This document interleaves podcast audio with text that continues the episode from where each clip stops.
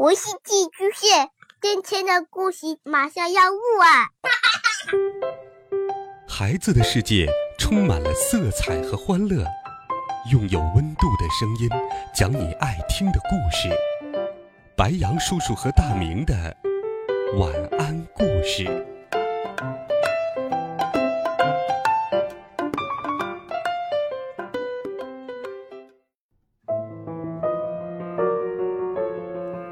小朋友们、同学们，大家好，欢迎收听白杨叔叔讲故事。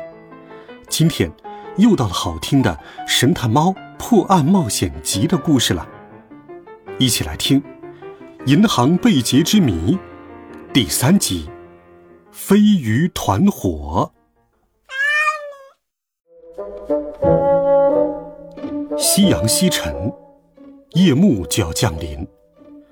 道路两旁的咖啡店收回了各自的露天桌椅，餐厅的招牌和煤气灯则相继点亮，仿佛夜空中的星星。香奈儿沙龙也即将关门歇业。最后一批客人顶着全新的发型，正趾高气扬地离开沙龙。至于纤瘦修长的香奈儿小姐本人，则刚刚算完一天的账目，准备回家。那就拜托你们了。可可对约瑟芬和他的三位同伴说道：“我们明早见。”面儿，可可，你确定不和我们一起留下吗？约瑟芬问。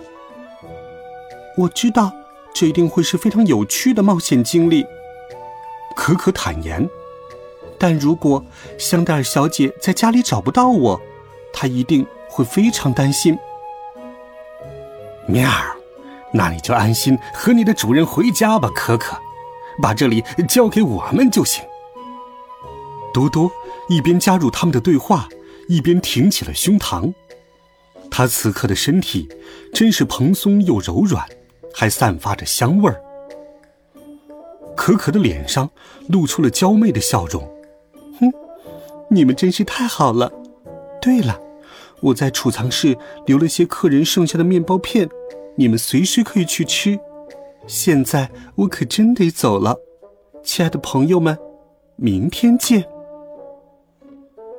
说完，他就跟在香奈儿小姐的身后，消失在了门外。片刻之后，伴随着沉重的啪啦声响，橱窗的卷帘门也落了下来。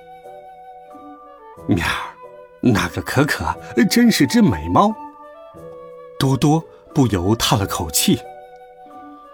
看见这位蒙马特于是天敌，居然变得这样多愁善感，月光实在忍不住想要嘲弄一番，可约瑟芬却立刻阻止了他。他轻轻抓了月光一下，悄声说道：“好了，你别闹了，一只坠入爱河的流浪猫。”又碍你什么事呢？随着夜幕的降临，整间沙龙也完全变了模样。黑暗吞噬着里头的每一件东西，路灯的反射光和沿街而行的马车，也在店里的镜子上投射出诡异的影子。不久之前还热热闹闹、喧哗的大厅，如今却变得寂静无声。就连香水和各种洗涤剂的味道，此刻也变得迷离起来。哎，惊恐不已的鹏鹏喃喃说道：“这里，该该不会闹鬼吧？”喵！嘟嘟发出了嚎叫：“我就是鬼鬼，香喷喷的小猫崽，我要把你给吃了！”叫着叫着。流浪猫就跳到鹏鹏身上，咬起了他的一只耳朵。小猫因为害怕，一路逃到了大厅的吊灯上。面儿，别再胡闹了，多多。约瑟芬忍不住指责道：“还有你，鹏鹏，快下来！我可以肯定的告诉你，这里没有鬼。面儿是真的。月光也想让他放心。”可可说的是脚印和散发着鲱鱼臭味的废纸，而据我们所知，鬼是不会留下痕迹的。四只猫咪来到了储藏室，正如可可之前告诉他们的那样，储藏室里放着一个托盘，上面有三文鱼面包干和鸭肝。对于猫咪来说，真算得上是一顿丰盛的晚餐了。在重新恢复了体力之后，四只猫咪决定分头行动。约瑟芬和鹏鹏留在大门口监视，月光和多多则从一个已经生锈的猫洞钻到后门。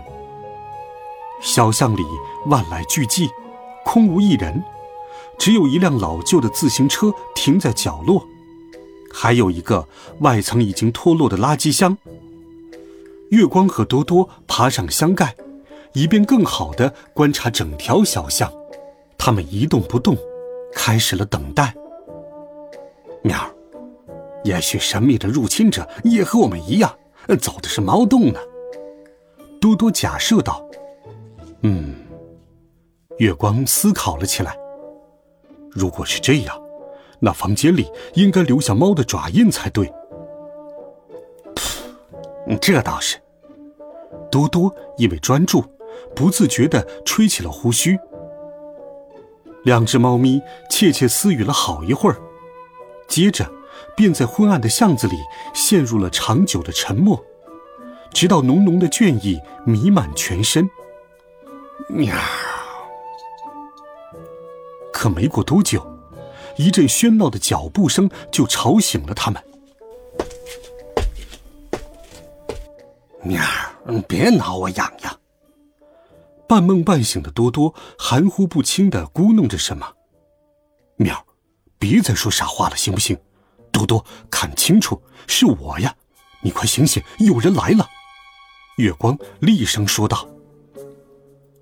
事实上，巷口的确出现了三个男人的身影，他们排成一队，踮着脚尖，在一盏油灯的微弱光线里，悄悄潜了进来。喵，太可疑了。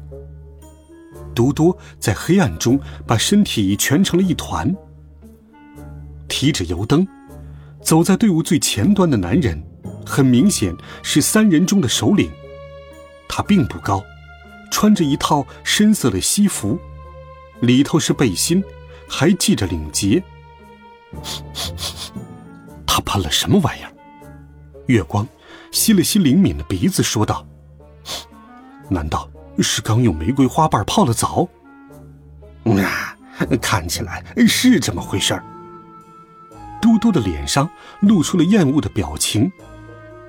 第二个男人似乎已经上了年纪，身形瘦弱，一副近视眼镜几乎已经划在了他的鼻尖上，他的头发已经掉了大半。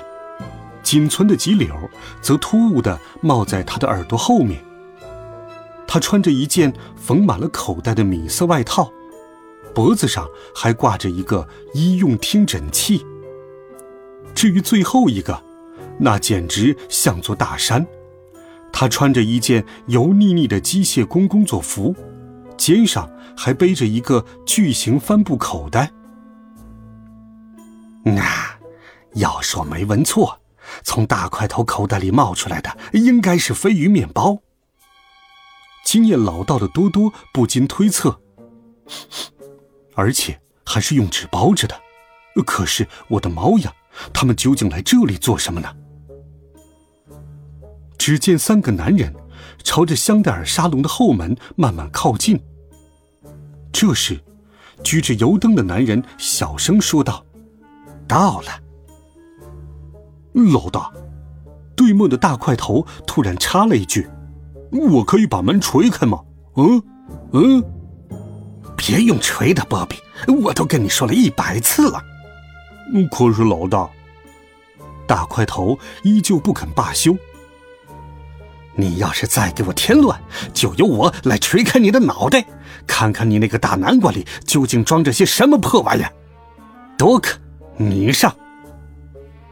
多克，也就是那个糟老头，凑到了门锁前。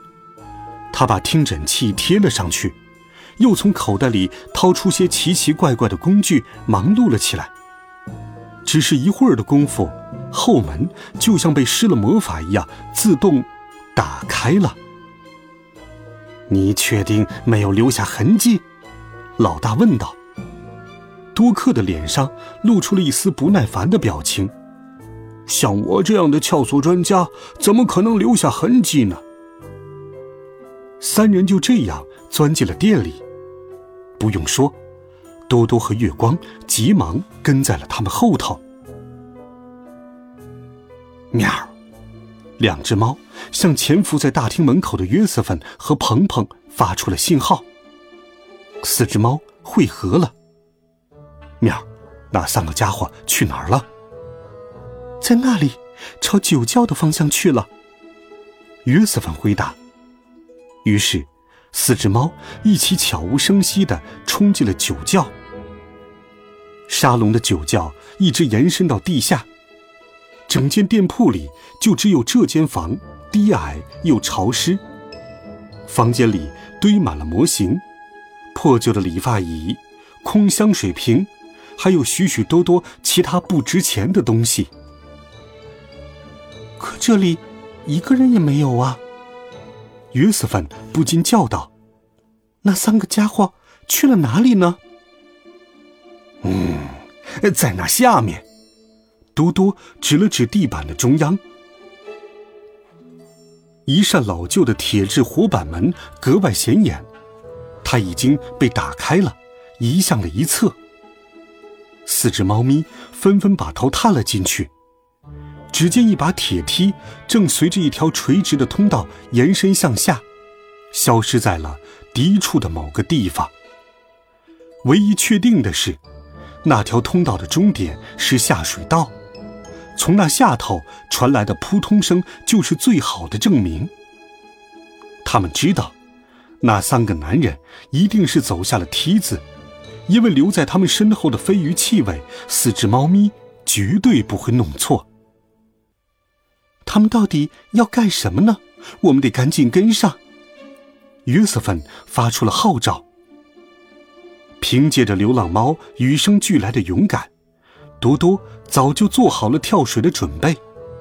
可偏偏在这时，从客厅里传来了可疑的响动。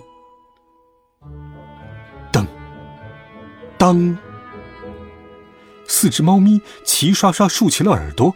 在黑暗中注视起彼此。我的猫呀，这下又……约瑟芬忍不住叫道：“噔，当！”声音再次响起。面儿，快跟我来！月光带着三位同伴穿过后门的排水管，来到了商店外头。一到巷子里，他就立刻停了下来。他们只是道路清洁工。鹏鹏看见两个男人正把垃圾箱里的物品倒在一辆大卡车上，四只猫咪顿时松了口气。他们原路返回，继续追踪那三个可疑的家伙，还有酒窖中央那扇活板门的动静。然而，令他们意想不到的是，那条生锈的排水管道居然已经堵死，怎么也打不开了。我的猫呀！约瑟芬一边抱怨，一边用爪子猛烈地敲击着小门。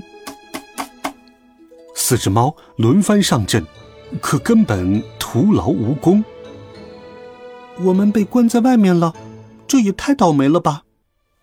鹏鹏无奈地说道。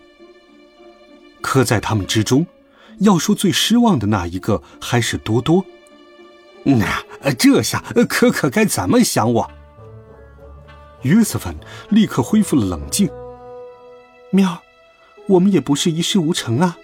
多多，这不是看见了三个入侵者，还发现了活板门呢。喵儿，过不了多久，天就要亮了。月光补充道：“我们可以把调查推迟到后几天夜里，你们说呢？”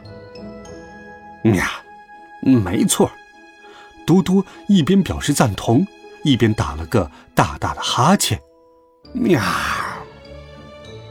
对四只猫来说，哈欠是个信号，意味着睡觉的时间已经来到。好了，孩子们，这一集神探猫的好听故事，白羊叔叔就给你讲到这里。温暖讲述，为爱发声，每天白羊叔叔讲故事都会陪伴在你的身旁。我们明天见，晚安，好梦。